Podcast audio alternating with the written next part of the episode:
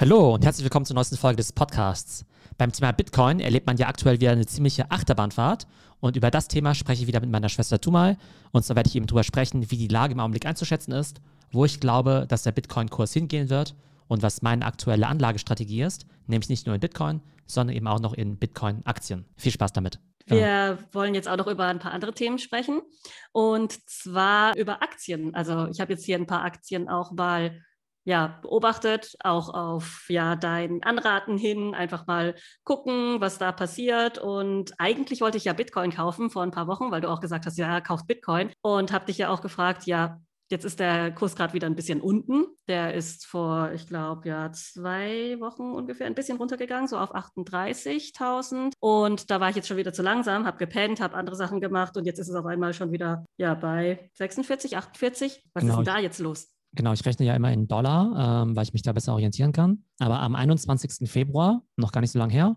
war Bitcoin auf dem Höchstkurs von 58.000. Mhm. Und dann ist ja zwei Wochen lang die Börse überall ziemlich runtergegangen, also eigentlich fast alle Aktien, Tesla, Apple und so weiter. Und dann war eben auch der Bitcoin zwischendurch auf ah, 43.000, ja, was ja echt schon ziemlich günstig ist. Ja, okay, und dann, dann waren natürlich ja, da die mhm. ganzen Bitcoin-Skeptiker wieder am Start und so, haha, wir wussten ja, Bitcoin ist eine Blase und so weiter, ja. So, zwei Wochen später, Bitcoin heute aktuell wieder auf 57.000. Mhm. Und wenn du dir halt einfach mal den Chart von so einem Jahr anguckst oder von zwei Jahren, dann war halt Bitcoin vor zwei Jahren bei, vor genau zwei Jahren auf 3.900 oder auf 4.000 halt grob. Mhm. Das heißt, es hat sich jetzt vervierzehnfacht in zwei Jahren. Und wenn dann halt auf dem Weg dahin halt mal eine Delle drin ist, wo das dann halt mal ein bisschen weniger wert ist, das ist ja relativ normal. Von daher irgendwie äh, einfach die Ruhe bewahren. Aber tatsächlich habe ich jetzt in der Zeit jetzt auch gar nicht so großartig nachgekauft, weil ich noch andere quasi Bitcoin-verwandte Aktien habe. Und zwar gibt es ja diese ganzen Startups, die sozusagen oder Companies, die halt quasi dieses Mining betreiben, ja. Mhm. Also halt die quasi ne, dieses ähm, Schürfen machen. Und das ist halt total krass, weil deren Aktienkurs, der korreliert äh, noch dreimal so stark mit dem Bitcoin-Preis. Weil bei denen ist ja so, die schürfen ja Bitcoin, ja. Das heißt, wenn der Bitcoin jetzt viel wert ist, dann wird das, was sie schürfen, halt noch viel, viel mehr wert, sozusagen. Mhm. Also heißt, deren Gewinn steigt dann halt exorbitant. Und wenn der Bitcoin-Preis sinkt, dann haben sie halt ein Riesenproblem, ja. Weil quasi ihre Kosten fürs Schürfen sind mehr oder weniger immer gleich. Halt Computer und so weiter, Computerstrom. Und dann kannst du dir vorstellen, dass wenn jetzt halt irgendwie sie jetzt bei einem Bitcoin-Preis X jetzt irgendwie eine kleine Marge hätten, dann ver x-facht sich halt die Marge auf einmal, wenn der Bitcoin-Preis steigt. Und wenn der Bitcoin-Preis halt sinkt, dann könnten sie halt sogar schon Verluste machen. Ja? Das Weil heißt, die Fixkosten halt bleiben, klar. Genau, die reagieren total stark drauf. Und da habe ich irgendwie zwei davon im, äh, im äh, Portfolio. Die einen heißen Riot Blockchain und mhm. die anderen heißen äh, Marathon Patent Group. Und da ist das Spannende eben, dass genau ich die relativ teuer gekauft habe.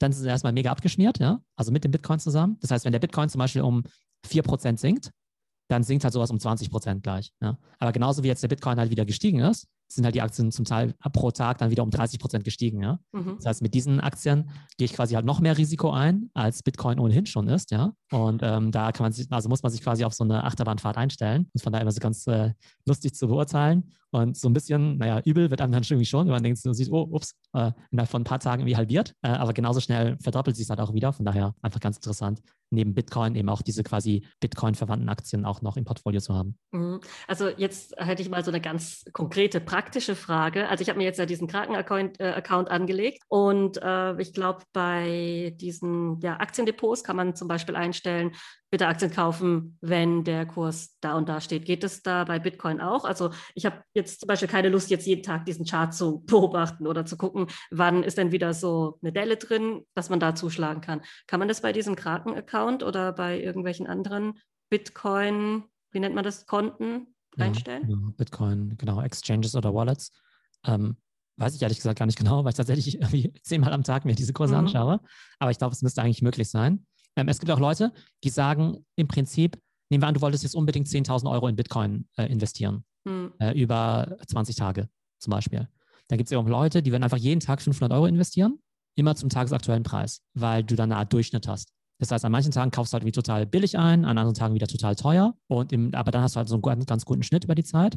Anstatt dass du jetzt sagst, oh, ich habe jetzt irgendwie 10.000 gekauft bei einem Preis von 50.000 und dann ist das Ganze wieder auf 35.000 abgeschmiert oder sowas, dann ärgerst du dich natürlich total. Mhm. Und so hast du so eine Art Glättung drin. Also es ist halt auch so eine Strategie, wo du einfach immer so jeden Tag ein bisschen was kaufst. Okay, das ist ja auch eine spannende Strategie. Da wäre ich überhaupt nicht drauf gekommen. Hat das einen Namen der Wirtschaft? Das heißt irgendwie, keine Ahnung, Day Cost Average oder irgend sowas, ja. Aber das heißt, man erwischt auf jeden Fall irgendwo mal einen billigen Kurs und dann wieder einen teureren Kurs und dann hast du halt die Summe, die du sowieso anlegen wolltest, gut gestreut, also vom Risiko her. Genau, und das macht halt, vielleicht bei Aktien, Aktien wird es vielleicht nicht so viel Sinn machen. Es wird jetzt nicht so viel Sinn machen, vielleicht jeden Tag eine Apple-Aktie zu kaufen. Gut, da, ähm, da, zahlt man ja auch noch Gebühren und so weiter. Das genau, zahlst auch Gebühren. Ja die, zahlst nicht, du, ne? die zahlst du schon, du zahlst auch schon ein bisschen was an Gebühren. Aber einfach dadurch, dass Bitcoin halt so stark schwankt, macht es halt total viel Sinn, da das Risiko ein bisschen rauszunehmen.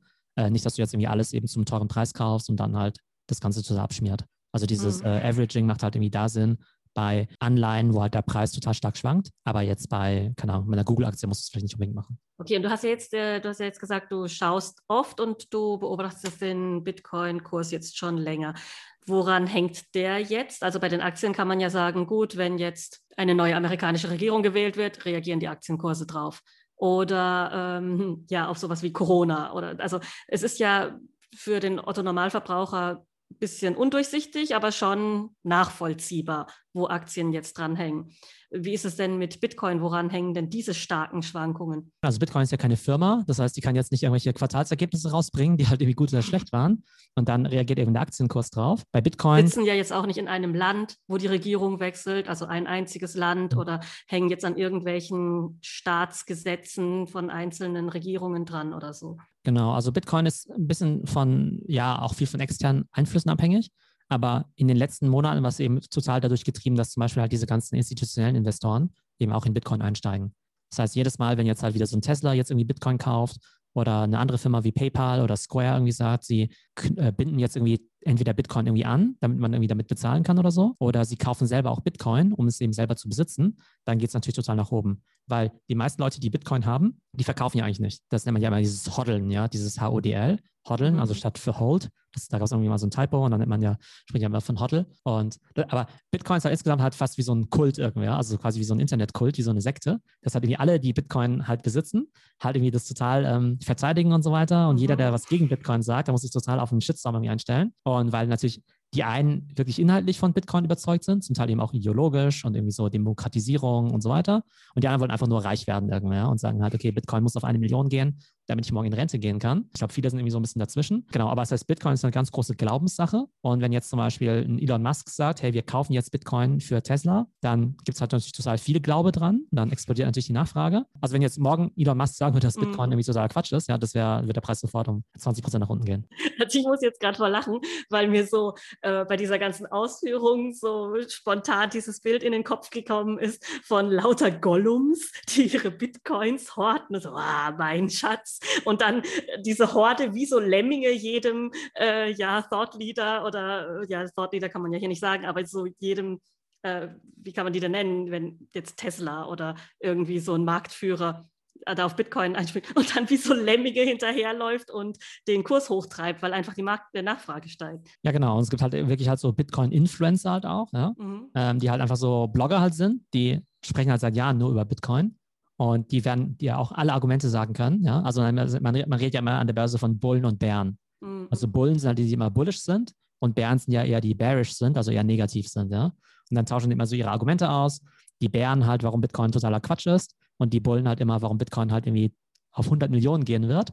Und du als Anleger musst dir quasi mal beides anhören und dir quasi so eine Meinung darüber bilden, woran du jetzt halt irgendwie glaubst für deine Investmententscheidung. Aber es gibt jetzt nicht so viele objektive Kriterien. Ich glaube, wahrscheinlich könnte man beiden Stories glauben.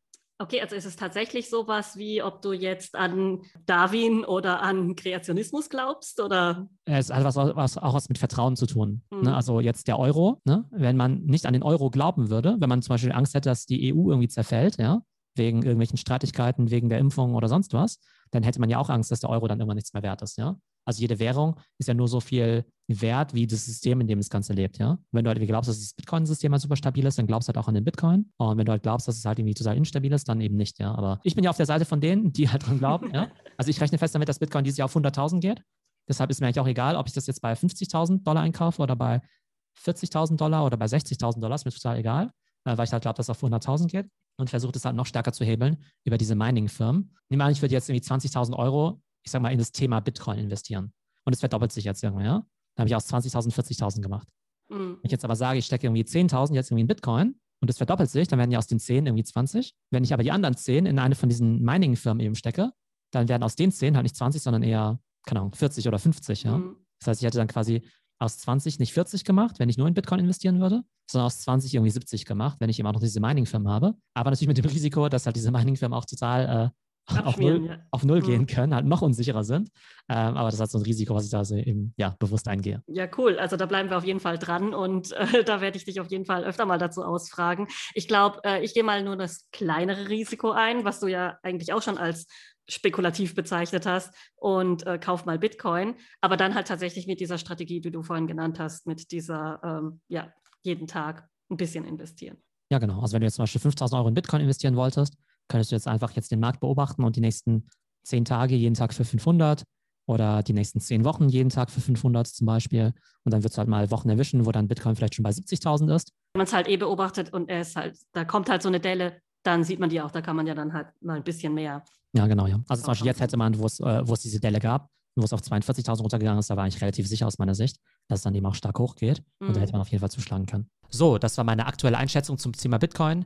Wie immer, kein Investment-Advice. Aber ich glaube, das Thema ist einfach extrem spannend und man soll sich auf jeden Fall verschiedene Themen angucken. Also einerseits das Thema Bitcoin, dann natürlich Ethereum, dann vielleicht auch noch andere Token und dann eben auch noch eben Aktien, die rund um das Bitcoin-Ökosystem eben relevant sind. Und es können dann eben Mining-Aktien sein, wie eben Riot Blockchain, was ich eben gekauft habe. Das könnten dann eben auch ja, Firmen sein wie MicroStrategy, die ja ordentlich Bitcoin eingekauft haben, oder auch Firmen wie Square, PayPal oder Tesla, die ja mehr oder weniger auch auf der Bitcoin-Welle so ein bisschen mitschwimmen oder zumindest partizipieren. In jedem Fall glaube ich, dass sich jeder mit dem Thema Bitcoin auseinandersetzen sollte. Ihr müsst ja nicht gleich irgendwie Hunderttausende von Euro investieren, aber vielleicht einfach mal für 20 Euro Bitcoin kaufen, falls ihr es noch nicht getan habt, bei Plattformen wie Kraken oder Binance. Noch ein Hinweis in eigener Sache. Wir haben auf unserer Webseite der Delta School jetzt ziemlich stark den Content-Bereich und auch den Kursbereich ausgebaut. Das heißt, wenn ihr auf unsere Webseite geht, www.delta.pm, da findet ihr einerseits eben wirklich jede einzelne Podcast-Folge als Artikel oder auch als Audio oder als Video. Und ihr findet natürlich auch unsere aktuellen Kurse und die werden eben Ende März bzw. Anfang April launchen. Und da wird es eben verschiedene Masterclasses geben zu den Themen digitales Marketing für Einsteiger, zum Thema Social Media Trends, E-Commerce Trends, aber auch Personal Branding auf LinkedIn. Schaut einfach mal rein www.delta.pm Content und Education auf der Delta School. Also, ich hoffe, es geht euch gut und bis bald.